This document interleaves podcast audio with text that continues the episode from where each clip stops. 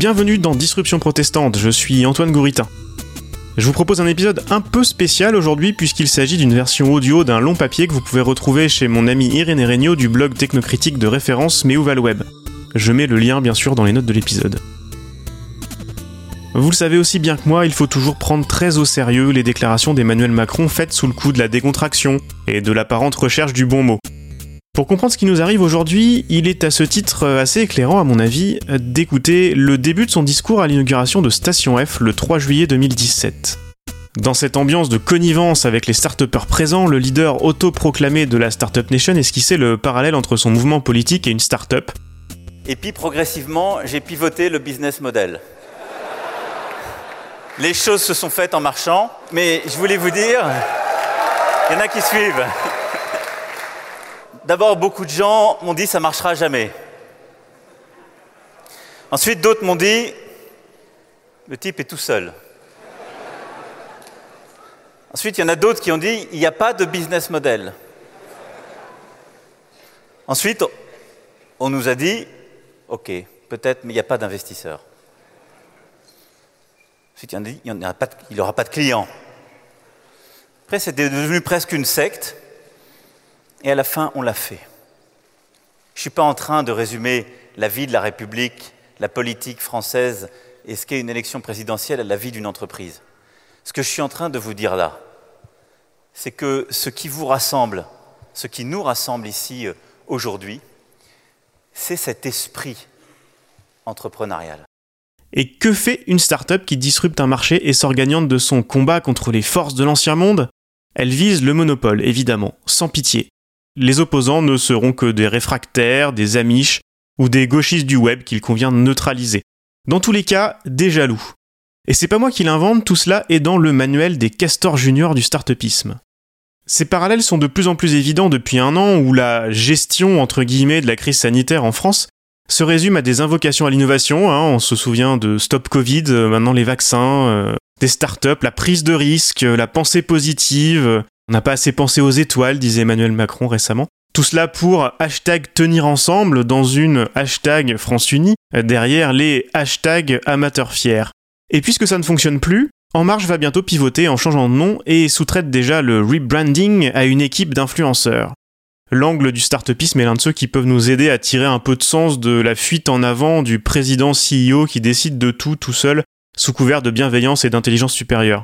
Pour autant, je vais pas ici jouer au jeu de l'identification d'une idéologie que j'ai longuement décrite par ailleurs, avec des événements plus ou moins significatifs des derniers mois. Je vous propose plutôt ici la lecture du dernier article que j'ai réussi à écrire sur ces sujets.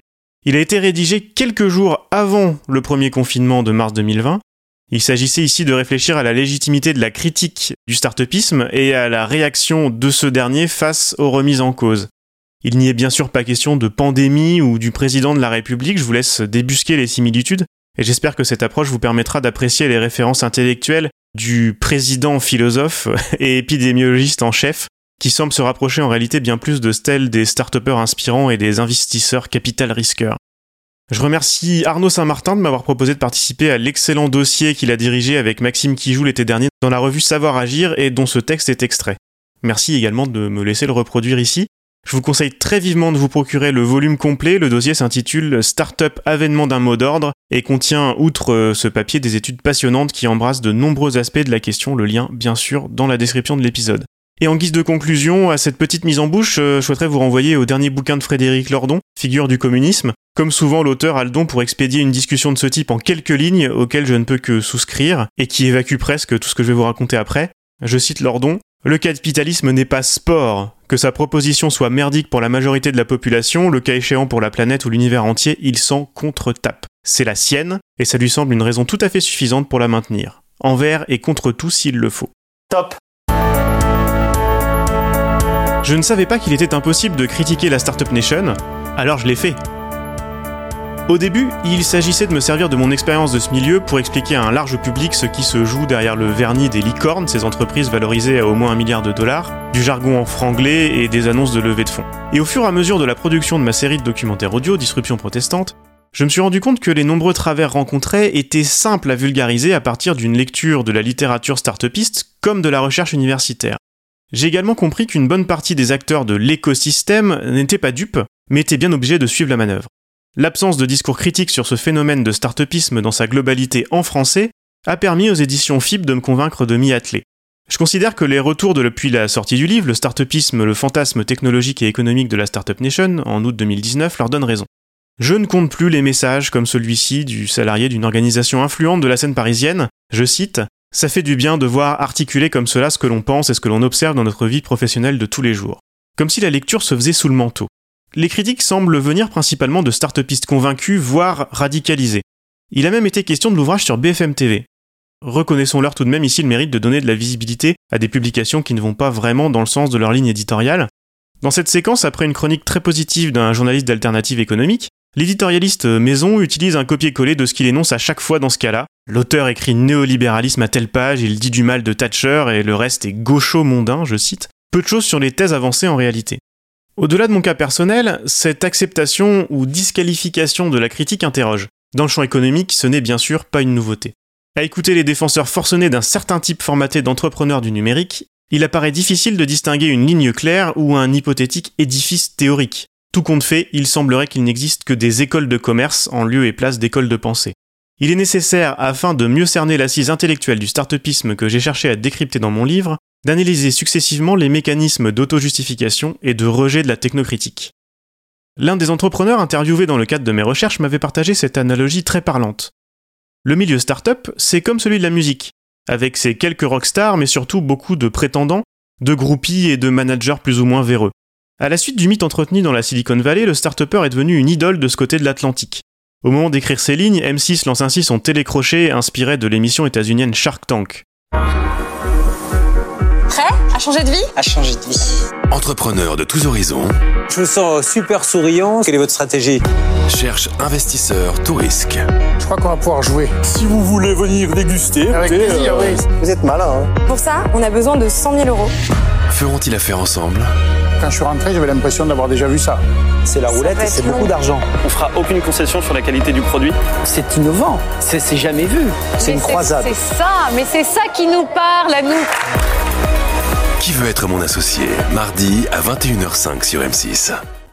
L'écosystème français est un microcosme auto-centré où l'on répète à l'envi les mêmes éléments de langage, empruntés en général à la vulgate en vigueur dans la Silicon Valley.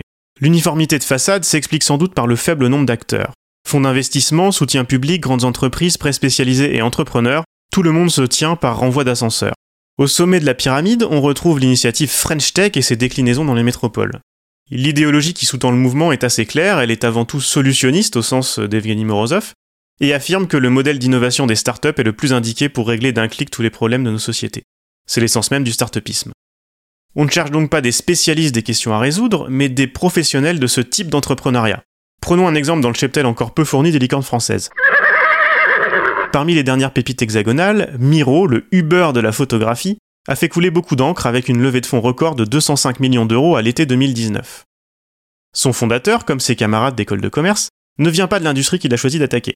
Comme il l'avoue lui-même, je cite, Au départ, je ne pensais pas aux photographes car c'est un secteur qui m'était inconnu. Mais il a trouvé là une bonne opportunité business en adaptant le modèle Uber à un métier en difficulté qui n'avait déjà plus les moyens de lutter. Et je vous renvoie là à l'écoute de l'épisode de Disruption protestante qui s'appelait Photographe d'auteur à ouvrier de l'image que j'avais réalisé avec Susanna Pozzoli, une photographe euh, italienne. La disruption est bien emballée dans une communication autour d'une intelligence artificielle de retouche d'image révolutionnaire. Les ouvriers ne jouent désormais plus qu'un rôle secondaire, courant les grandes villes, pour extraire la matière première. Au même titre qu'Amazon, qui a commencé par vendre uniquement des livres, Miro a démarré en fournissant des clichés aux plateformes de livraison de repas à domicile et de location d'appartements entre particuliers. L'argument selon lequel il s'agit là d'un nouveau marché proposé aux photographes est valide, mais, à mon avis, pernicieux.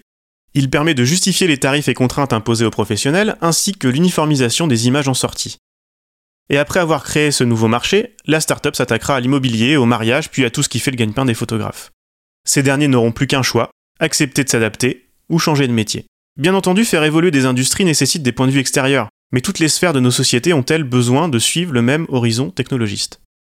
Au-delà de l'imposition des méthodes de l'entrepreneuriat en mode start-up à tous les secteurs, la question de la légitimité de ces entrepreneurs stars éclaire la très médiatique affaire Terranos. Sa fondatrice, Elizabeth Holmes, a longtemps représenté la version féminine de Mark Zuckerberg, la décrocheuse qui allait rendre le monde meilleur. Peut-être qu'un suivi plus assidu de ses cours de biologie à Stanford l'aurait conduit à s'apercevoir de la vacuité de sa promesse industrielle. Un test complet à partir d'une seule goutte de sang prélevée sur le bout du doigt est impossible. Son comparse Ramesh Balwani, devenu riche après avoir anticipé de peu le crash de la bulle des dot-com en l'an 2000, est lui aussi un entrepreneur professionnel sans la moindre connaissance médicale.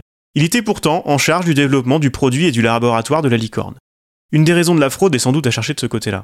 Après avoir levé des millions et être devenu légendaire, Holmes s'est rendu compte de l'impossibilité scientifique des promesses de ses talks inspirants, et ça l'a vite conduite par conséquent sur la pente de la dissimulation envers les investisseurs comme les institutions gouvernementales chargées de réglementer ce marché. Dès que vous avez un plan B, c'est que vous admettez que vous allez échouer, se plaisait pourtant à répéter Elizabeth Holmes dans toutes les gazettes tech et dans ses tournées des TEDx. Comme souvent dans ce milieu, il suffit pourtant d'aller aux sources de l'idéologie pour comprendre les raisons qui favorisent des croyances en une vérité technologique supérieure augmentée d'une confiance en soi démesurée. Dans son grand classique de littérature startupiste, quasi évangile techno-capitaliste, dans lequel il fait l'éloge de l'entre-soi des startups, Peter Thiel déclare, deux points, ouvrez les guillemets, la plus grande différence, c'est que les sectes ont une tendance fanatique à être dans le faux sur un sujet important. Les protagonistes d'une startup sur la voie de la réussite ont une tendance fanatique à être dans le vrai sur une réalité qui échappe aux autres à l'extérieur. Il ajoute À tout prendre, il est préférable qu'on vous qualifie de secte ou même de mafia. La situation est devenue tellement grotesque qu'on ne peut que souscrire à l'analyse de Scott Galloway, professeur de marketing américain, pour qui le prochain fondateur et patron d'une licorne obèse valorisée à plus d'un milliard de dollars sera un adolescent. Si il ou elle porte un pull à col roulé noir, traite ses employés comme de la merde et a des tatouages, une bague dans le nez ou tout autre accoutrement jeune, la société le prendra pour Jésus-Christ, précise-t-il. Alléluia. Avant de devenir professeur de marketing à NYU, Scott Galloway a été un entrepreneur en série. Il fait pourtant partie des voix discordantes de plus en plus nombreuses aux États-Unis. Il a fait fortune dans l'économie numérique sans suivre pas à pas l'évangile selon Peter Thiel. Ses prises de position sans concession, mais toujours solidement argumentées, se heurtent à la thèse favorite des techies de la côte ouest. Si tu n'as pas monté une licorne dans ta vie, ta parole ne vaut rien. Et peu importe même si tu as une Rolex avant 50 ans donc. Les investisseurs stars de la tech aux États-Unis usent et abusent de cette affirmation pour disqualifier sa vision à contre-courant, en omettant de préciser qu'ils ont des participations dans les sociétés pointées du doigt par Galloway. Le discours sur le monde des startups ne serait-il légitime que s'il émane du milieu lui-même? À ces stars se percevant désormais en penseurs, s'ajoute un cortège d'évangélistes et de consultants en tout genre, tout aussi incapables de justifier quelconque réussite entrepreneuriale. Pourtant, à condition d'aller dans le sens des modes du moment, leur parole est acceptée. Il n'est pas rare d'entendre un jeune diplômé d'école de commerce invité dans un podcast inspirant pour distiller ses lumières sur la transformation digitale, avec pour seule expérience quelques mois de stage dans un incubateur parisien. En revanche, un universitaire ou un journaliste dont la réflexion a été longuement élaborée, suivant une méthode rigoureuse, à partir d'études de documents, de données chiffrées, d'entretiens, n'est qu'une personne toxique, réfractaire, quand ce travail débouche sur une critique. Car, c'est bien connu, je cite, L'accélération numérique est une réalité, vous ne pouvez lutter contre. Se priver de numérique aujourd'hui, c'est un peu comme se priver d'électricité. On le voit ici, le penseur digital n'a pas que Peter Thiel pour référence. Il récite aussi une version édulcorée de Schumpeter dans laquelle ne reste que la destruction créatrice et l'exaltation de la figure de l'entrepreneur comme moteur du progrès.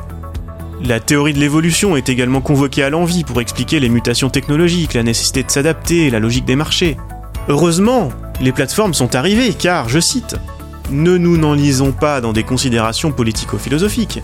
Des plateformes comme Uber ou Deliveroo offrent du travail à ceux qui n'y avaient pas accès, notamment tous les jeunes issus de l'immigration qui habitent dans des banlieues défavorisées les plateformes ont réussi à créer de l'emploi là où de nombreux gouvernements, de gauche, de droite ou du centre, ont échoué.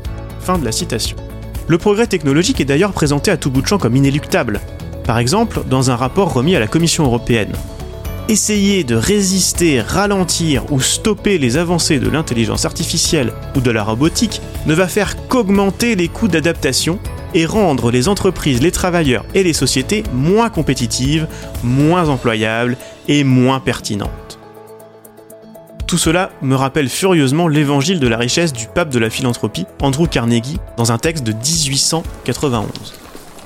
La situation des maîtres et des serviteurs s'est beaucoup améliorée de nos jours, et un retour en arrière serait, tant pour celui qui commande que pour celui qui sert, pour ce dernier surtout, un malheur qui pourrait ruiner notre état social. Du reste, quelle que soit la valeur du changement qui s'est opéré, il s'impose et nous devons l'accepter, en cherchant à en tirer le meilleur parti possible, plutôt que de perdre notre temps à le critiquer. Avis aux penseurs disrupteurs du Nouveau Monde, le 19e siècle a appelé. Il aimerait bien qu'on lui rende ses idées. Le darwinisme revendiqué s'applique également au marché des idées. Et si l'on en croit les contributions dans ce dossier, le pessimisme est de mise. Ce sont bien les concepts les plus faciles qui vont dans le sens d'un capitalisme de surveillance débridé, servi par une langue de double pensée qui sont en train de gagner la partie. Les têtes d'affiche de la Startup Nation, eux, savent professer une chose et son contraire en fonction du vent pour s'adapter et rester en vie. Pourtant, il existe de nombreuses raisons de croire que les choses peuvent changer. Nous sommes beaucoup à militer pour que les choix technologiques soient discutés démocratiquement. Justifier des privatisations de services publics par l'utilisation des fonds récoltés pour créer le Google français de demain, ou autoriser des expérimentations de reconnaissance faciale au prétexte que c'est nécessaire pour que nos industriels progressent, porte de moins en moins auprès du grand public. Face aux arguments d'autorité et aux références très 19e des défenseurs de la libre entreprise dont les startups ne sont que le dernier avatar, les Français ne semblent en réalité pas dupes. Le site Madines, spécialisé dans les informations de l'écosystème par et pour lui-même, a fait paraître une enquête d'opinion avec pour titre évocateur Les Français réfractaires à l'innovation Le discours est toujours le même. Le Pékin moyen n'a rien compris, il nous reste du travail pour lui faire rentrer notre doctrine dans le crâne. Une approche pas très bottom-up, hein, pour reprendre le vocabulaire du président CEO de la Startup Nation.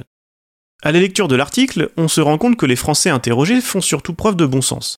Par exemple, là je cite l'étude, 94% ont bien sûr déjà entendu parler des objets connectés, mais au-delà du battage médiatique et du buzz engendré par certaines de ces nouvelles technologies, seulement 17% les perçoivent comme des attributs visant à améliorer la vie de tous. 30% déclarent même qu'ils ajouteraient des contraintes à leur vie quotidienne. Au sein de l'écosystème, de nombreux acteurs s'accordent pour distinguer entrepreneurs et start-upers.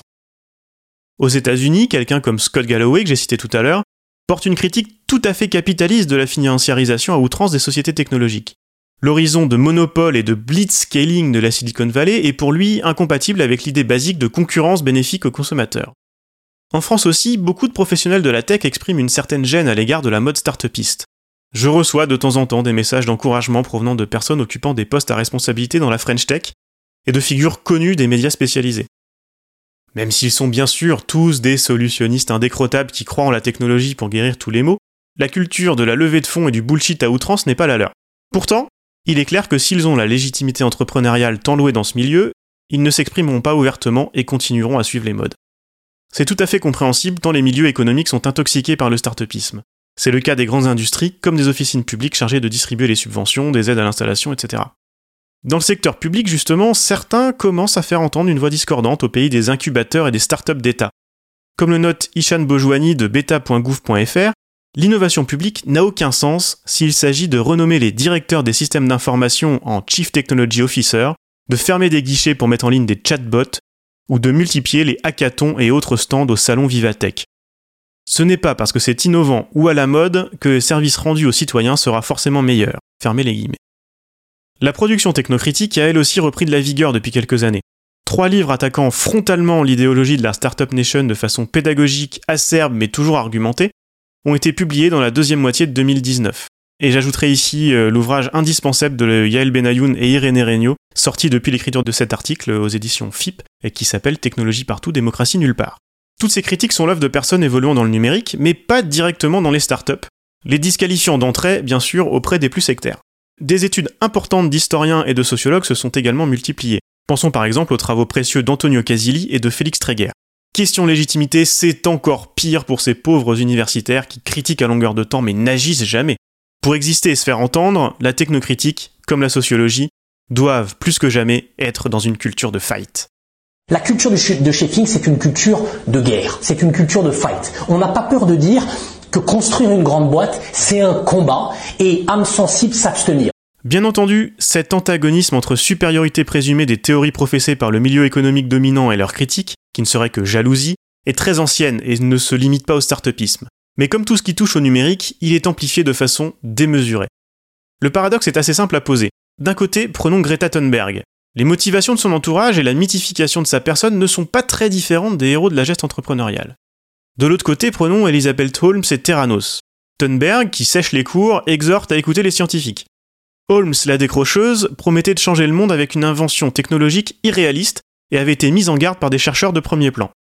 Les mêmes qui renvoient Thunberg à ses chères études ont donné des millions à Holmes et certains continuent à la défendre. Are, are you willing to admit that you were wrong about this one? Absolutely not. I, I, I feel that we have taken down another great icon. This woman was icon of what? came to me when she was 19 years old, and she said, "I'm going to transform healthcare as we know it," and she got bullied into submission. And I think this has been a real. This is what not Tim, what America's investors made have of. lost America is $900 made of greatness of people who do this company. extraordinary things. Are you talking at the same Nine time I'm hundred talking? million dollars went into Theranos. Investors Right, believe and people look what like she you who did. said She created her, her an whole life, amazing and that's gone. opportunity. That's, it's worthless. Uh, amazing opportunity. The Well, it is technology now, she but you claimed can't- to have invented well, didn't exist. wait, why is it worthless? It's worthless because this this writer was like a badger going after her, like a hyena going after her, and uh, and then it, it became a bigger and bigger thing. I mean, this was a right. so startup, big, and the it was a great called, is vision, and it was a great with being technology. a massive fraud. Tim, the SEC yeah, has yeah, charged I, I this think as you're a just. massive fraud. I think you missed the entire point. I think you missed the entire point. This was, if, if all she had to do was, you know, say this was a, a beta or whatever, and all of us would be using it, we'd be loving it, but it was. Sure, um, but she didn't. You know, I mean, That's her she's fault. going up against some very powerful people in the drug companies, the AMA, the the FDA, all these people. She's transforming healthcare. Somebody goes in and tries to transform healthcare, they're going to get attacked in a lot of different directions, and she was. And this is one of the cases where it, the entrepreneur was was uh, defeated. Le rôle des médias pour sortir de ce paradoxe Thunberg-Terranos sera primordial.